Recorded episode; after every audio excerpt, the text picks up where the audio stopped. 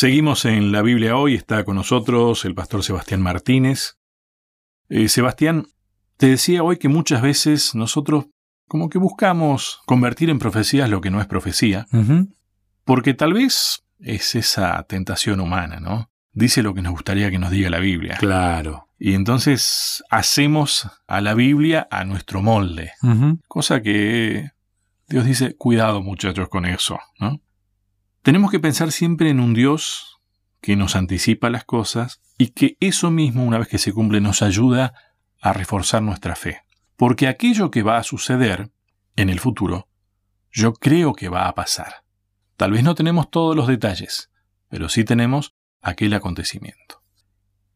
Yo no sé si alguna vez escuchaste gente que aplica un texto que es una profecía tal vez, pero que le da, en algunos casos se puede hacer, ¿no? Pero le da una aplicación en el momento, otra aplicación en un par de años y otra aplicación en el futuro bien lejano. Con algunas profecías tal vez se puede pensar de esa manera, ¿no? Pero no con todas. No.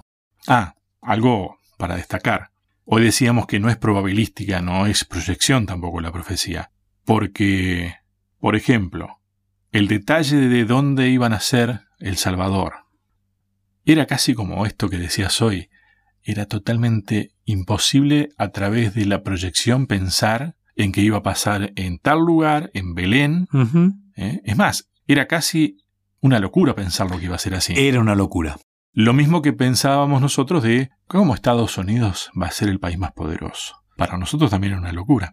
Porque tampoco conocemos el cómo van a pasar las cosas. Total. Y nosotros queremos saber cómo y cómo y cómo, y ahí es donde inventamos cosas. Exactamente, donde vemos lo que, lo que no está. Dijiste un caso muy, muy particular dentro de la Biblia, ¿no? Allá el, profeta Miqueas, él, revela el lugar de nacimiento del Mesías. Y eso no está dentro del género literario que, se conoce comúnmente como literatura apocalíptica. Claro. Él está narrando, pero él recibe una profecía y la deja reflejada en su libro. Lo mismo pasa con algunos escritores de, los Salmos que van narrando cuestiones que tienen que ver con el Mesías, es, profecía pura. El hecho de que al Mesías no se le iban a, iba a morir, pero no se le iban a quebrar los huesos. Eso es una profecía y que no es apocalíptica, porque no, está hablando en un sentido raro, digamos, ¿no? Entonces, vamos a diferenciar esto, el género apocalíptico y el género clásico de la profecía. De paso, uno puede escribir literatura apocalíptica sin ser profecía. Hay libros que tienen que ver pura y exclusivamente con el género apocalíptico, pero no es profecía. Bien. Es usar el género. ¿Cuál es el género apocalíptico? Está cargado de imágenes, de figuras, símbolos, símbolos oráculos. La profecía apocalíptica está enmarcada ahí. Tiene oráculos, visiones, sueños. el género apocalíptico utiliza estas herramientas. Puede haber profecía o no. Exactamente. Es como si hoy tuviéramos poesía y hay poesía destinada a tal temática y hay poesía que usa las mismas herramientas, pero destinada a otro tema. Exactamente. Porque, por ejemplo, uno lee escritores fuera de la Biblia, ¿no? Que no son cristianos, Nostradamus, por ejemplo, y usa una manera de escribir que es un género apocalíptico, pero no es profecía. bueno, algunos dicen que sí, y se basan, supongo que, en el lenguaje. En el lenguaje. Esto hay que diferenciarlo claramente. Uno no puede decir, bueno, de la gran montaña caerá el astro que impactará. Y, uno puede decorar todo esto en su manera de escribir, pero no es profecía. Porque vos fíjate, si fuera así, entonces yo puedo llegar a escribir algo medio raro y alguno puede decir, ah, profeta. y yo ni siquiera lo escribí con esa intención. Y también está la profecía clásica, que es la que no, está cargada de esta literatura, de, este, tipo de características, y que revela el futuro. En el caso de que Jesús iba a morir, pero no se le iban a, quebrar los huesos. Claro. Que es muy loco pensar que alguien iba a morir crucificado en los primeros años de la era cristiana en ese imperio romano y que no le iban a quebrar los huesos. Exacto, exacto porque a todos les quebraban los huesos. A eso me refería con que es como que va a contrapelo de la realidad que hoy nos indicaría las estadísticas. Exactamente. Y fíjate, decirte dónde iban a ser también era muy, muy loco. Pero este tipo de profecía, que si bien no es apocalíptica, profecía clásica, y tenemos mucha profecía clásica, era sencilla de interpretar de alguna manera. Porque los sabios de Oriente la interpretaron sin ser parte del pueblo escogido por Dios y ellos llegaron a la conclusión de que iban a ser en ese momento de la historia, en esa ciudad determinada. Y hacia allí fueron. Que de paso, eso fue una bofetada a aquellos que deberían haber estado atentos, ¿no? Yo creo que, bueno, ellos fueron unos privilegiados, ¿no? Ellos vieron al Mesías, a Jesús nacer, por una cuestión muy simple. Ellos interpretaron pura y exclusivamente la profecía con las herramientas que Dios nos da, la misma Biblia. Vos fíjate que a esto que nosotros llamamos los Reyes Magos, hasta podría llegar a tener algo que ver con esta etapa de Daniel. Total. Porque esos magos que conformaban la corte del rey era un trabajo. eran estudiosos. Ellos fueron más allá del trabajo. Y es probable que deben haber escuchado aquello que Daniel también les decía, más allá de otras profecías, ¿no? Porque la historia de Daniel son historias fuertes. No deben haber pasado Inadvertidas.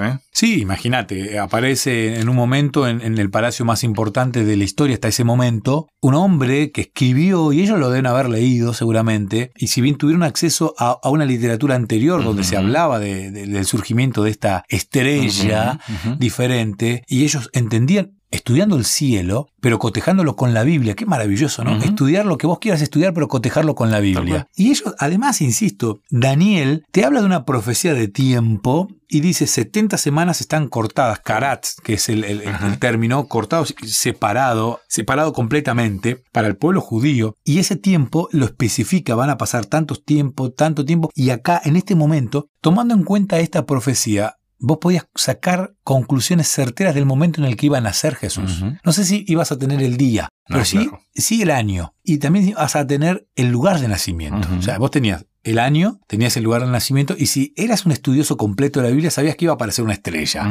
O sea, yo creo que nos vamos a sorprender en el cielo con muchas personas que sí lo estaban esperando a Jesús y que sí estaban esperando ese octavo día en que iba a ser presentado en el templo este Mesías. Bueno, esa historia que, están reflejadas en la Biblia de, aquel momento son maravillosas también, ¿no? Sí, y yo creo que, bueno, eh, Dios... muchas no deben estar escritas. Exacto. Yo creo que Dios nos regala algunas de estas historias. Porque no entraría, sino. Exacto. No alcanzaría la tinta.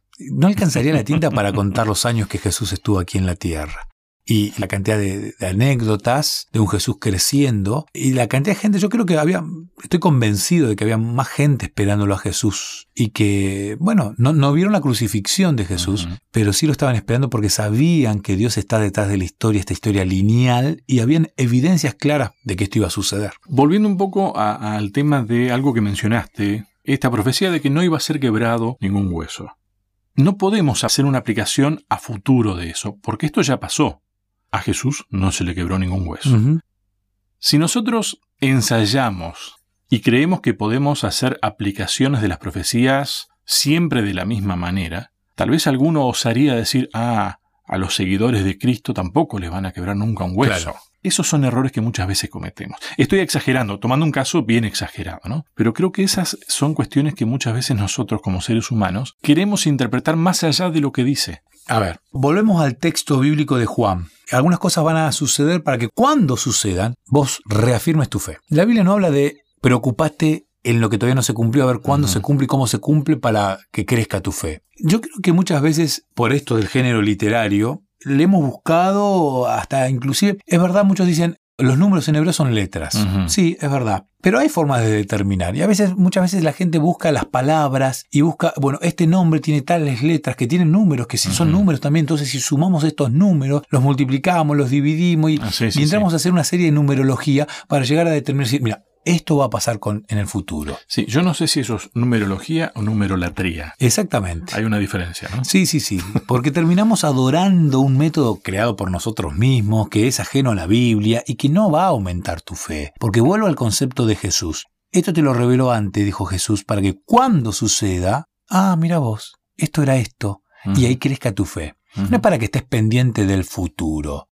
Uno no puede estar pendiente de qué va a pasar luego del COVID-19. Jesús va a venir. Estamos convencidos de esto. A ver, es muy fácil decir que todo esto estaba profetizado, pero ¿y si estaba profetizado, por qué nos pasó entonces? Claro, ¿por qué no teníamos comprado los barbijos de antemano, el alcohol en gel? O nos habíamos preparado ya en la computadora con Zoom descargado y hubiésemos practicado para manejar. Porque bueno, ahora que está sucediendo, uno dice, wow, Dios nos permite predicar hasta el último rincón, tal cual lo pidió Jesús antes de ascender al cielo, y que yo creí que iba a ser imposible. Ahora me doy cuenta de que es posible. Imagínate, apareció un hacker en estos ah, días, un hacker muy famoso que tiene en vilo al mundo. Hay ciertas tendencias, ¿no? De estas personas que están detrás, porque yo no considero que sean totalmente honestos y, que sean realmente personas bondadosas, con amor genuino.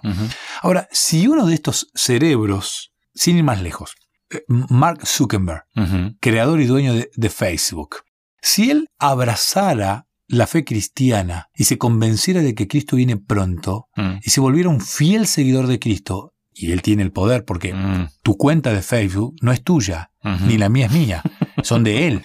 De cuando vos cliqueaste y hiciste la cuenta, él tiene todos los derechos. Él puede tranquilamente en todas las cuentas de Facebook del mundo escribir Cristo viene pronto, prepárate.